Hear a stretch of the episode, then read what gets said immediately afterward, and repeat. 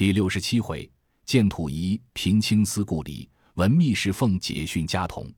话说尤三姐自尽之后，有老娘和二姐贾珍、贾琏等俱不胜悲痛，自不必说，忙命人盛殓，送往城外埋葬。柳香莲见尤三姐身亡，痴情眷恋，却被道人数句冷言打破迷关，竟自结发出家，跟随风道人飘然而去，不知何往。暂且不表。且说薛姨妈闻之相连已说定了尤三姐为妻，心中甚喜，正是高高兴兴，要打算替她买房子、置家伙，择吉迎娶，以报她救命之恩。忽有家中小厮吵嚷，三姐自尽了，被小丫头们听见，告知薛姨妈。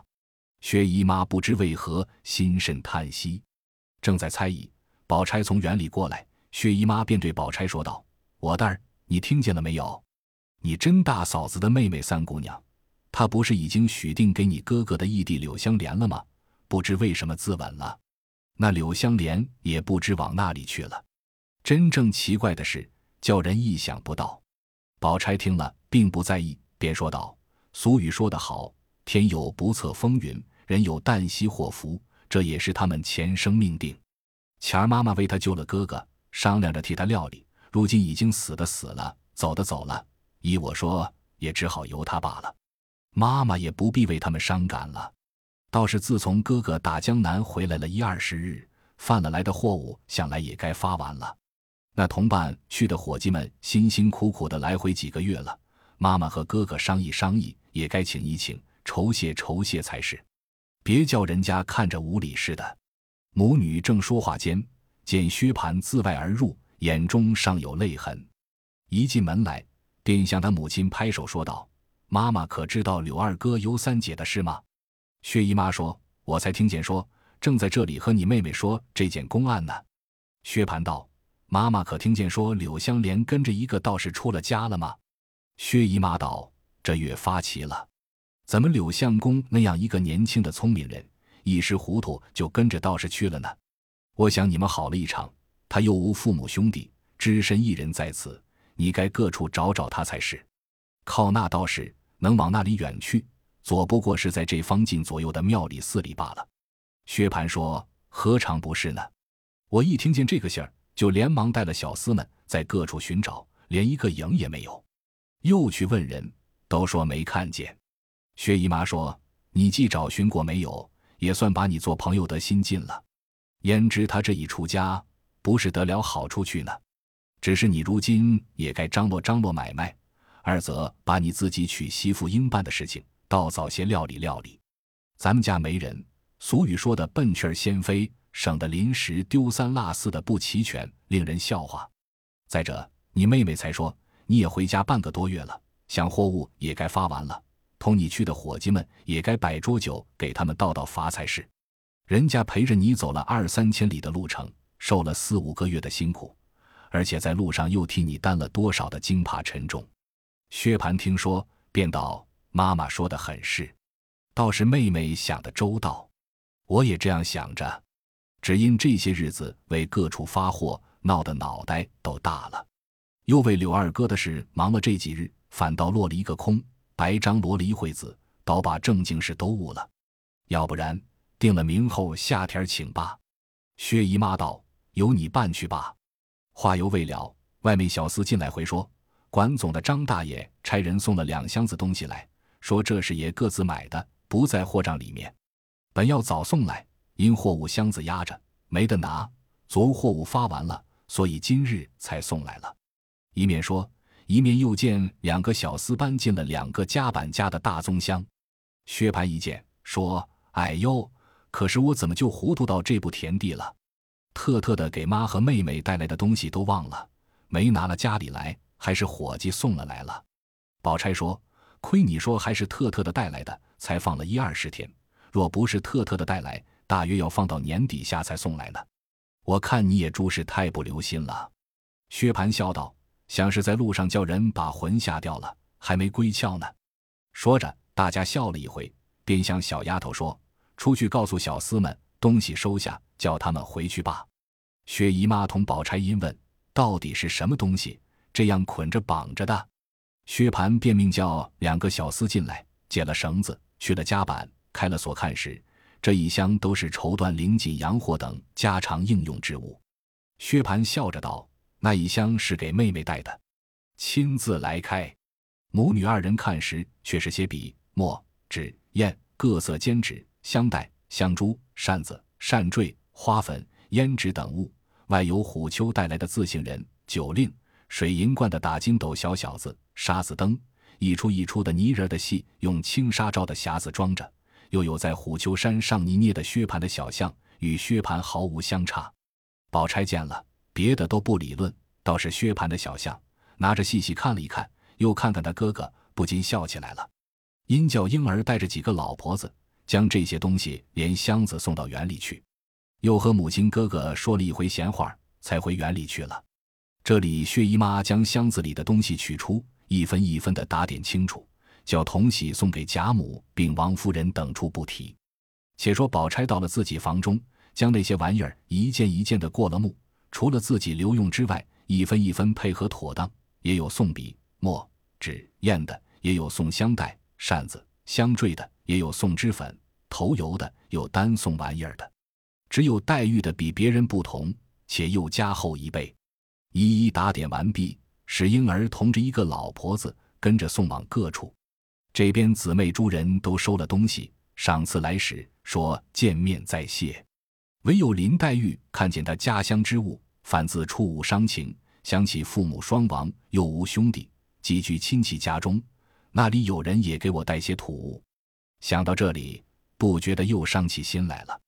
紫娟深知黛玉心肠，但也不敢说破，只在一旁劝道：“姑娘的身子多病，早晚服药，这两日看着比那些日子略好些。虽说精神长了一点儿，还算不得十分大好。”金宝姑娘送来的这些东西，可见宝姑娘素日看的姑娘很重，姑娘看着该喜欢才是，为什么反倒伤起心来？这不是宝姑娘送东西来，倒叫姑娘烦恼了不成？就是宝姑娘听见，反觉脸上不好看。再者，这里老太太们为姑娘的病体千方百计，请好大夫配药诊治，也为使姑娘的病好。这如今才好些，又这样哭哭啼啼。岂不是自己糟蹋了自己身子，叫老太太看着添了愁烦了吗？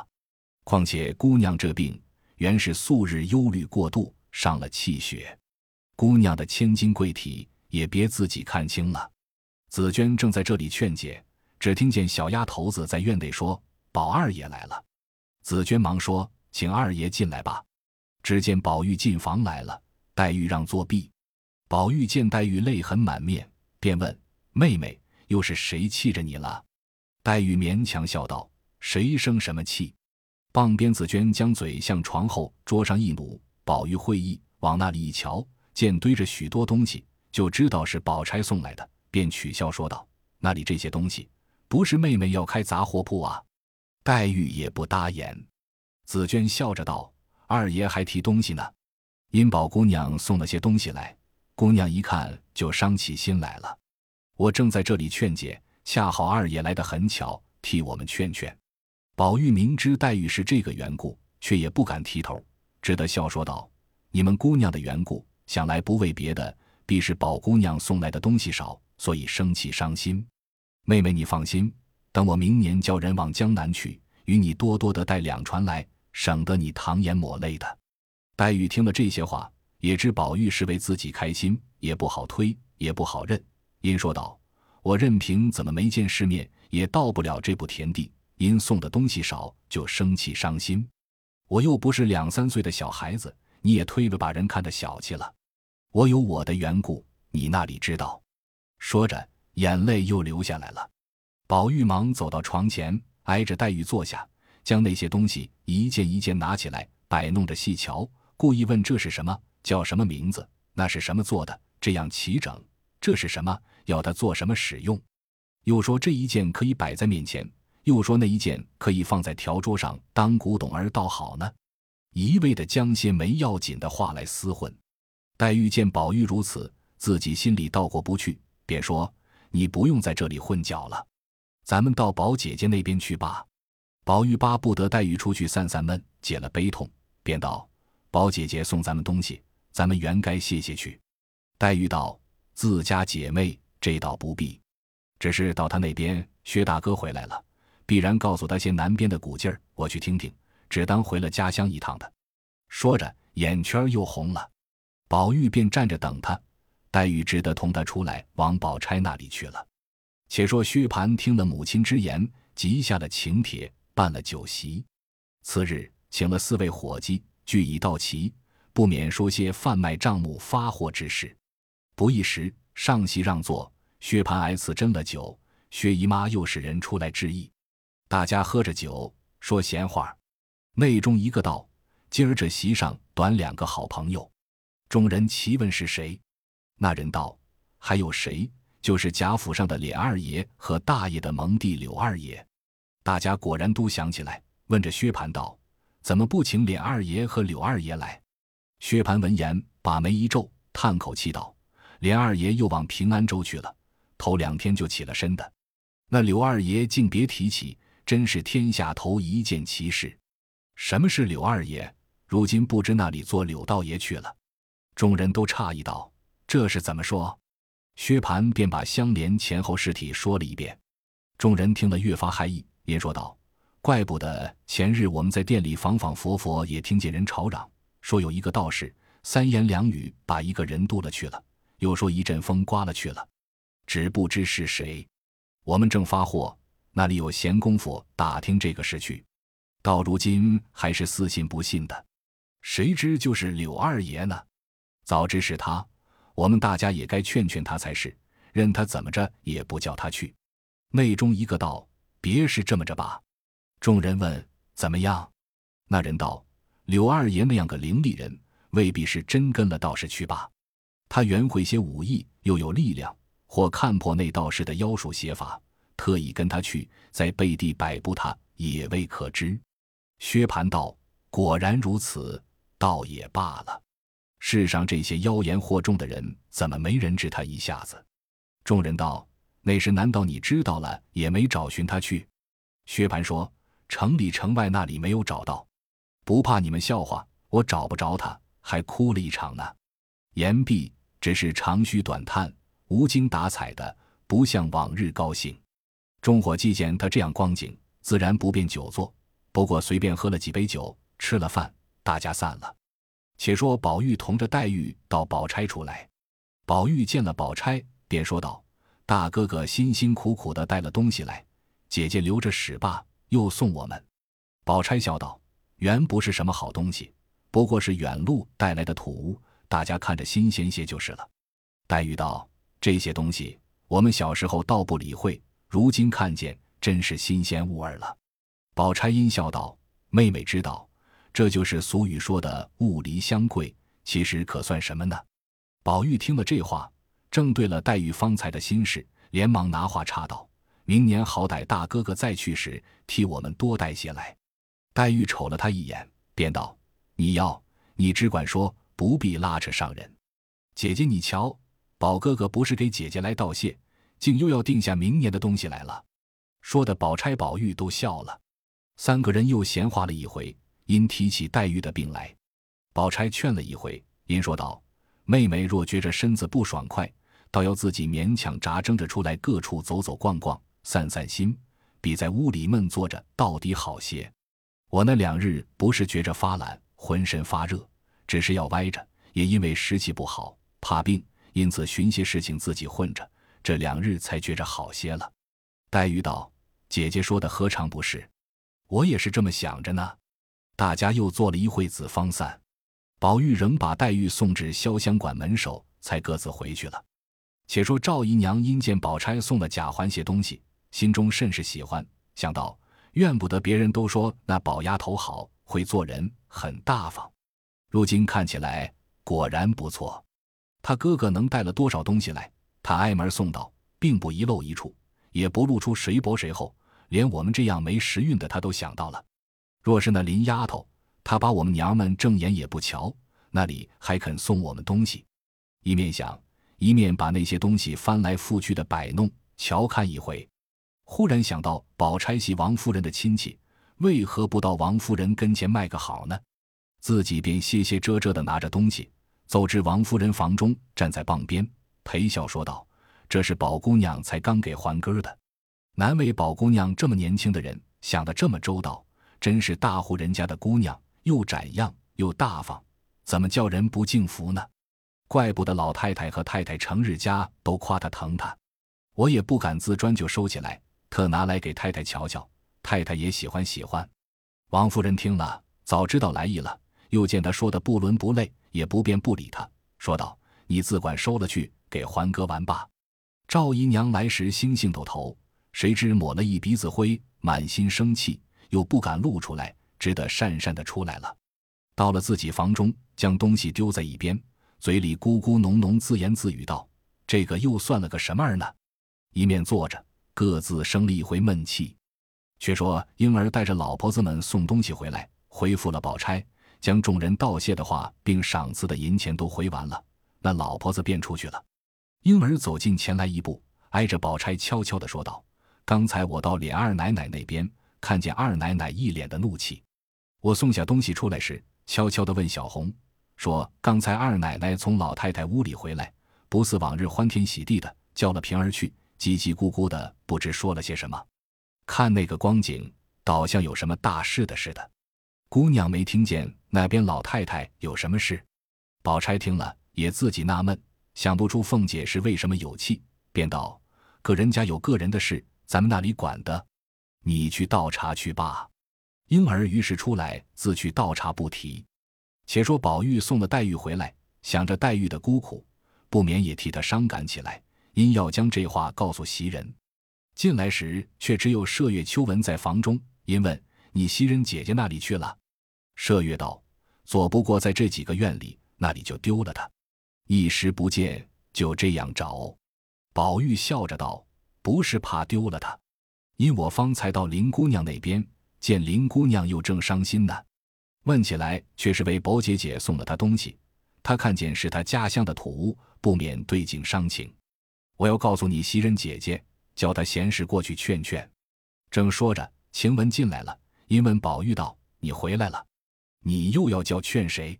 宝玉将方才的话说了一遍。晴雯道：“袭人姐姐才出去，听见她说要到琏二奶奶那边去，保不住还到林姑娘那里。”宝玉听了，便不言语。秋纹倒了茶来，宝玉漱了一口，递给小丫头子，心中着实不自在，就随便歪在床上。却说袭人因宝玉出门，自己做了回活计，忽想起凤姐身上不好，这几日也没有过去看看。况闻贾琏出门，正好大家说说话，便告诉晴雯，好生在屋里，别都出去了，叫宝玉回来抓不着人。晴雯道：“哎呦，这屋里单你一个人记挂着他，我们都是白闲着混饭吃的。”袭人笑着也不答言，就走了。刚来到沁芳桥畔。那时正是夏末秋初，池中莲藕新残向间，红绿离披。袭人走着，眼底看完了一回，猛抬头看见那边葡萄架底下有人拿着掸子在那里掸什么呢？走到跟前，却是老祝妈。那老婆子见了袭人，便笑嘻嘻的迎上来说道：“姑娘怎么今日得功夫出来逛逛？”袭人道：“可不是，我要到琏二奶奶家瞧瞧去。”你在这里做什么呢？那婆子道：“我在这里赶蜜蜂。今年三府里雨水少，这果子树上都有虫子，把果子吃的八冷流星的，掉了好些下来。姑娘还不知道呢。这马蜂最可恶的，一嘟噜上只咬破三两个儿，那破的水滴到好的上头，连这一嘟噜都是要烂的。姑娘你瞧，咱们说话的空没赶，就落上许多了。”袭人道。你就是不住手的赶，也赶不了许多。你倒是告诉买办，叫他多多做些小冷布口袋，一嘟噜套上一个，又透风又不糟蹋。婆子笑道：“倒是姑娘说的是，我今年才管上，那里知道这个巧法呢？”因又笑着说道：“今年果子虽糟蹋了些，味儿倒好，不信摘一个姑娘尝尝。”袭人正色道：“这那里使得？不但没熟吃不得。”就是熟了，上头还没有供鲜，咱们倒先吃了。你是府里使老了的，难道连这个规矩都不懂了？老祝忙笑道：“姑娘说的是。我见姑娘很喜欢，我才敢这么说，可就把规矩错了。我可是老糊涂了。袭人道：“这也没有什么，只是你们有年纪的老奶奶们，别先领着头这么着就好了。”说着，遂一径出了园门，来到凤姐这边。一到院里，只听凤姐说道：“天理良心，我在这屋里熬得越发成了贼了。”袭人听见这话，知道有缘故了，又不好回来，又不好进去。遂把脚步放重些，隔着窗子问道：“平姐姐在家里呢吗？”平儿忙答应着迎出来。袭人便问：“二奶奶也在家里呢吗？身上可大安了？”说着已走进来。凤姐装着在床上歪着呢，见袭人进来，也笑着站起来，说：“好些了，叫你垫着。怎么这几日不过我们这边坐坐？”袭人道：“奶奶身上欠安。”本该天天过来请安才是，但只怕奶奶身上不爽快，倒要静静的歇歇儿。我们来了，倒吵得奶奶烦。凤姐笑道：“凡事没的话，倒是宝兄弟屋里虽然人多，也就靠着你一个照看他，也实在的离不开。我常听见平儿告诉我说，你背地里还惦着我，常常问我，这就是你尽心了。”一面说着，叫平儿挪了张兀子放在床傍边，让袭人坐下。凤儿端进茶来，袭人欠身道：“妹妹坐着吧。”一面说闲话，只见一个小丫头子在外间屋里悄悄的和平儿说：“旺儿来了，在二门上伺候着呢。”又听见平儿也悄悄的道：“知道了，叫他先去，回来再来，别在门口站着。”袭人知他们有事，又说了两句话，便起身要走。凤姐道：“闲来坐坐，说说话，我倒开心。”因命平儿送送你妹妹，平儿答应着送出来。只见两三个小丫头子都在那里屏声息气，齐齐的伺候着。袭人不知何事，便自去了。却说平儿送出袭人进来，回道：“旺儿才来了，因袭人在这里，我叫他先到外头等等。这会子还是立刻叫他呢，还是等着？请奶奶的示下。”凤姐道：“叫他来。”平儿忙叫小丫头去传帽进来。这里凤姐又问平儿：“你到底是怎么听见说的？”平儿道：“就是头里那小丫头子的话。她说她在二门里头听见外头两个小厮说，这个新二奶奶比咱们舅二奶奶还俊呢，脾气也好。不知是旺儿是谁吆喝了两个一顿，说什么新奶奶舅奶奶的，还不快悄悄的呢？叫里头知道了，把你的舌头还割了呢。”平儿正说着。只见一个小丫头进来回说：“旺儿在外头伺候着呢。”凤姐听了，冷笑了一声，说：“叫她进来。”那小丫头出来说：“奶奶叫呢。”旺儿连忙答应着进来。旺儿请了安，在外间门口垂手施礼。凤姐儿道：“你过来，我问你话。”旺儿才走到里间门傍站着。凤姐儿道：“你二爷在外头弄了人，你知道不知道？”旺儿又打着签儿回道。奴才天天在二门上听差事，如何能知道二爷外头的事呢？凤姐冷笑道：“你自然不知道，你要知道，你怎么拦人呢？”旺儿见这话，知道刚才的话已经走了风了，料着瞒不过，便又跪回道：“奴才实在不知，就是头里仙儿和喜儿两个人在那里混说，奴才吆喝了他们两句，内中深情底里，奴才不知道，不敢妄回，求奶奶问仙儿。”他是常跟二爷出门的，凤姐听了，吓死劲啐了一口，骂道：“你们这一起没良心的混账王八崽子，都是一条桃打量我不知道呢，先去给我把姓儿那个王八崽子叫了来，你也不许走，问明白了他回来再问你。好，好，好，这才是我使出来的好人呐。”那旺儿只得连声答应几个事，磕了个头，爬起来出去去叫星儿。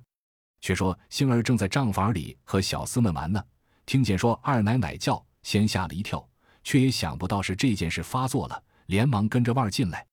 旺儿先进去回说星儿来了，凤姐厉声道：“叫他。”那星儿听见这个声音儿，早已没了主意了，只得炸着胆子进来。